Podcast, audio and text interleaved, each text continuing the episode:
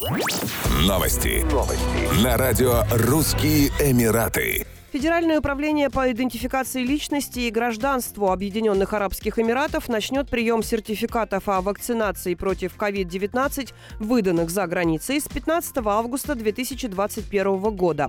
Как сообщили в ведомстве, зарегистрировать сертификаты можно будет в мобильном приложении управления. При этом будут приниматься документы о прививках вакцинами, одобренными на территории Объединенных Арабских Эмиратов. В их числе AstraZeneca, Moderna, Pfizer, Спутник и Sinopharm.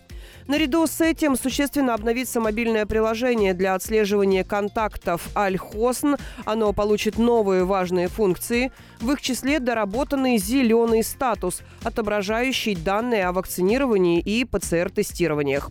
Цветовая система приложения будет разбита на три категории. Зеленый цвет будет означать, что результат ПЦР-теста еще действителен, серый – истечение срока его годности, красный – положительный результат ПЦР-теста. Силы гражданской обороны Дубая ликвидировали крупный пожар на территории промышленно-портовой зоны Джебель-Али.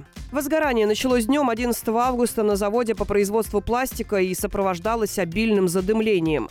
Все работники фабрики были своевременно эвакуированы, пострадавших нет. В управлении гражданской обороны пояснили, что клубы густого черного дыма, которым заволокло округу, выделял именно горящий пластик. Напомним, в ночь на 8 июля 2021 года в Дубае прогремел мощный взрыв в порту Джебель-Али.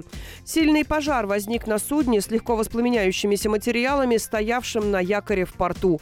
Пожар обошелся без жертв и был оперативно ликвидирован.